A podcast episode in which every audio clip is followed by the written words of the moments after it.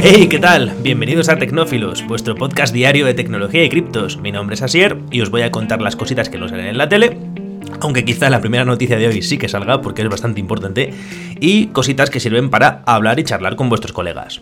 Empezamos el podcast de hoy con una noticia bastante importante, como digo, y es que Facebook se ha cambiado el nombre. Sí, sí, como lo oís. Ahora se llama Meta. Facebook ahora es Meta, Metaverse First, not Facebook First, como se rumoreaba, y es que Mark Zuckerberg, el CEO de Facebook, ha confirmado el cambio de nombre de la compañía para representar el inicio de una nueva etapa centrada en el metaverso. Eso es lo que dice él. Meta será la empresa matriz que englobe lo que ahora son la propia Facebook, WhatsApp e Instagram, además de otros proyectos como la empresa de gafas Oculus Quest, Messenger u Horizon. El logotipo que han elegido es como una especie de símbolo del infinito con la parte central donde se cruza el 8 tumbado como más arriba, como haciendo una forma de una M. La verdad que está bastante chulo.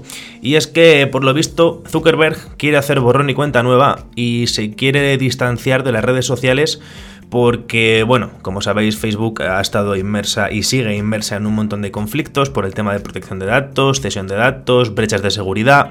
Así que nada, dice que se va a centrar a partir de ahora en lo que es el metaverso o lo que él define como la siguiente versión de Internet.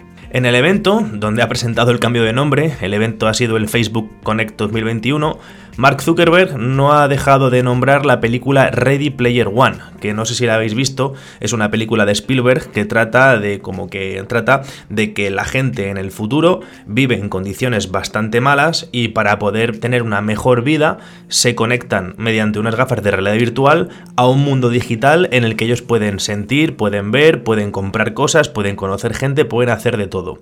También en la película se hacía ver que en función del dinero que tuvieses en la vida real, eh, a lo mejor os voy a hacer un poco spoiler, pero bueno, os lo cuento. En función del dinero que tuvieses en la vida real, te puedes comprar, te podías comprar unas gafas mejores, incluso pudiéndote llegar a comprar un traje entero que te permitiese vivir la experiencia virtual de una forma mucho más bestia. Y es que, además de decir, el, de comentar lo del cambio de nombre, comentar por encima, eh, también ha presentado lo que viene siendo Project Cambria, que enlaza muy bien con esto, y es que eh, va a ser el hermano mayor de las gafas Oculus Quest para poder transportarnos al metaverso. He estado leyendo un poquito y por lo visto van a ser unas, unas gafas de realidad virtual completamente nuevas de gama alta, con un precio obviamente mucho, mucho, mucho más alto que las Oculus Quest, y dicen que este, este, este sistema va a poder transmitir los movimientos del mundo real al metaverso, que las propias gafas van a ser capaces de registrar nuestra mirada, nuestros gestos faciales y los movimientos de una forma extremadamente precisa, para que la parte más expresiva del cuerpo, que es la cara, se pueda apreciar dentro de este metaverso. Ya lo hemos comentado en otros capítulos, en otros episodios del podcast, pero bueno, un metaverso por explicarlo otra vez más, es un universo virtual que, amplía el mundo físico en digital ya sea con realidad aumentada, avatares virtuales. Eh, uno de los ejemplos que mejor se me ocurren es un videojuego que salió hace un montón de años que se llamaba Second Life, en el cual tú podías eh, tener un trabajo, eh, podías tener tus hobbies, pues esto, pero en realidad virtual. Según cálculos de Bloomberg, el negocio del metaverso podría suponer hasta 800 mil millones de dólares en 2024, una barbaridad. Pero de momento nos tenemos que conformar con las ideas, porque ahora mismo metaverso como tal no existe, es un concepto abstracto, no hay nada, no nos podemos conectar para ver cómo es, pero sí que, eh, de hecho, Zuckerberg dice y espera que para la próxima década, para 2030, eh, el metaverso, o sea, la cantidad de gente que estemos dentro del metaverso alcance los mil millones de usuarios. Pero tranquilos, no tenemos que esperar hasta 2030. Eh, Project Cambria, que es, como digo, las gafas estas ultra caras que, que, va a sacar el señor Zuckerberg, dice que llegarán el año que viene para que podamos empezar, pues bueno, a saber y ver y sentir lo que es realmente el metaverso pasamos del metaverso a una noticia del espacio exterior y es que las naves de SpaceX tenían un fallo que esparcía la orina, el pis de los astronautas, en la cabina durante las misiones. En septiembre, la nave Crew Dragon de la empresa SpaceX tuvo un problema con el váter y es que ellos argumentaron, bueno, hubo un problema, no, no se descubrió, no se dio más información al cabo y dijeron que un problema con un ventilador que forma parte del sistema de gestión de desechos, pues tuvo una avería. Ahora se ha revelado el que ocurrió. Y es que, bueno, como sabéis, en el espacio no se va al baño como vamos en la Tierra. O sea, no hay una taza en la que te sientes y hagas tus cosas y caigan por gravedad porque no hay gravedad. En el espacio lo que haces es que te conectas tus partes íntimas a un tubo de succión y ese tubo de succión, pues según vas echando tus cosas, pues las va almacenando en un sitio X. Pues lo que ocurrió es que el váter, en este caso, estaba escondido en el techo de la nave y un tubo, el tubo que transportaba la orina, se soltó, dando la casualidad de que justo ese tubo, al soltarse, cayó delante de un ventilador que ventilaba el aire del habitáculo. Entonces os podéis imaginar. Ellos dicen que la orina no llegó a la cabina y que se mantuvo alejada de los cuatro pasajeros de la nave. No sé yo, teniendo en cuenta que los pasajeros eran multimillonarios y gente de gran renombre, pues creo que no queda demasiado bien decir pues que se bañaron en pis en el espacio. Pero bueno, como curiosidad, otra nave, otra cápsula Crew Dragon, que está ahora mismo anclada en la Estación Espacial Internacional, eh, se han dado cuenta, quiero decir, la nave eh, a la que se soltó el cable de orina volvió a la Tierra, estuvieron analizando por qué narices ocurrió y ahora se les ha ocurrido decir a la, a la cápsula que está en el espacio, oye, chicos, abrir la trampilla y comprobar a ver si la tubería de vuestra nave también está suelta. Y da la casualidad de que la nave que está en el espacio también tiene la tubería suelta, así que nada. Menos mal que no les ha tocado darse la vuelta en, esa, en ese spray de cositas. Algunos usuarios se quejan de los fallos que provoca el notch de los MacBook Pro. El notch es eh, como la ceja, ¿vale? Que tienen todos los dispositivos, todos los. Eh, bueno, dispositivos no, todos los móviles Apple, en la parte de arriba donde tienen las, las webcam y donde tienen el sensor de nube de puntos para el, desbloqueo facial, ¿vale?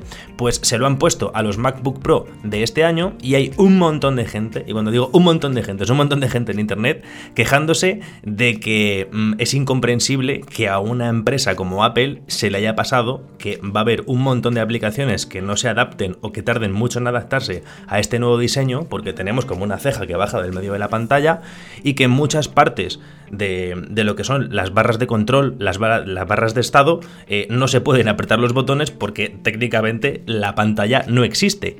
Hay ciertas aplicaciones como DaVinci Resolve, que es una aplicación con la que edito vídeo, que sí que lo hace, sí que el cursor salta de un lado a otro, mola un montón, como si, no sé, salta, se teletransporta, pero hay otras en las que puedes literalmente esconder el puntero debajo del notch. Entonces, nada, habrá que esperar a que actualicen. Ya digo, las empresas dicen que han seguido perfectamente las indicaciones de Apple, pero al parecer sigue fallando.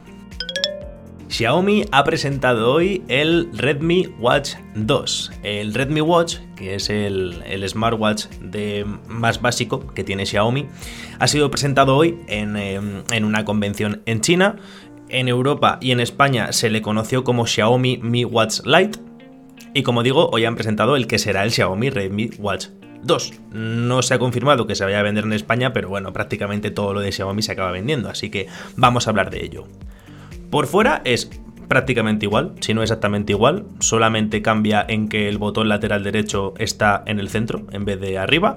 Es igual por fuera, como digo, la caja es igual de cuadrada, la pantalla sí que es un poquito más grande, el anterior tenía una pantalla de 1,4 pulgadas y ahora es de 1,6 y es aquí en la pantalla donde vamos a encontrar la mayor diferencia y es que ahora es una pantalla AMOLED que es de estas que no tiene que estar retroiluminada entera para poder darle información y va a tener como tal un modo always on en el que solo va a encender los píxeles que necesite para mostrar la hora en todo momento. Dicen que aún con el modo Always On encendido va a tener una autonomía alrededor de 7 días con una batería de 230 mAh y que le han incorporado GPS dedicado al que ahora se le suma el sistema GLONASS y Galileo, lo que nos va a permitir hacer deporte sin tener que llevar el móvil encima. Por cierto, este smartwatch es capaz de monitorizar 117 modos deportivos y algunos, como montar en bicicleta o demás, los va a poder reconocer de forma automática.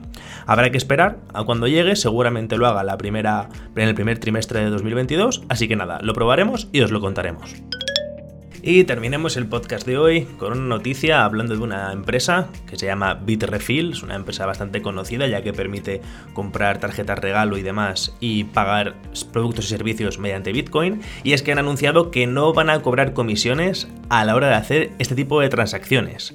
Ojito, ahora no hay comisión por pagar con Bitcoin, lo siguiente que os voy a comentar. En Bitrefill, con Bitrefill podéis pagar con Bitcoin tarjetas regalo de Adidas, Nike, Ikea, Cepsa, El Corte Inglés, Carrefour o Primark. Además que podéis comprar, yo que sé, cosas de videojuegos como League of Legends o Fortnite o incluso hacer recargas telefónicas de operadoras como Movistar y Vodafone. También se pueden sacar billetes de avión, habitaciones de hotel, una locura. Así que bueno, em, esta empresa se ha asociado con Binance para facilitar los pagos de productos entre sus plataformas y podéis recargar o comprar las tarjetas con 40 criptomonedas o stablecoins diferentes. Una stablecoin es una criptomoneda cuyo precio es el mismo siempre, es un dólar o, un, bueno, lo que sea. Entre ellas pues se puede recargar con Cardano, ADA, Binance Coin, Polkadot, Ripple, Monero, Tether, USDC y muchísimas más. Así que una muy buena idea. Esta iniciativa es válida en España y en otros, dos, en otros perdón, 22 países de Europa, así como en Estados Unidos y Canadá. No han hecho declaraciones al respecto de si van a abrir operaciones en Latinoamérica. Operaciones, perdón, no si van a hacer el descuento de que no, de que no generan comisiones. Así que nada, un pasito más para la adopción del mundo cripto. Esto ha sido todo por hoy, espero que os haya gustado el podcast, mañana haremos otro más, así que nada, que paséis buen puente y hasta el martes.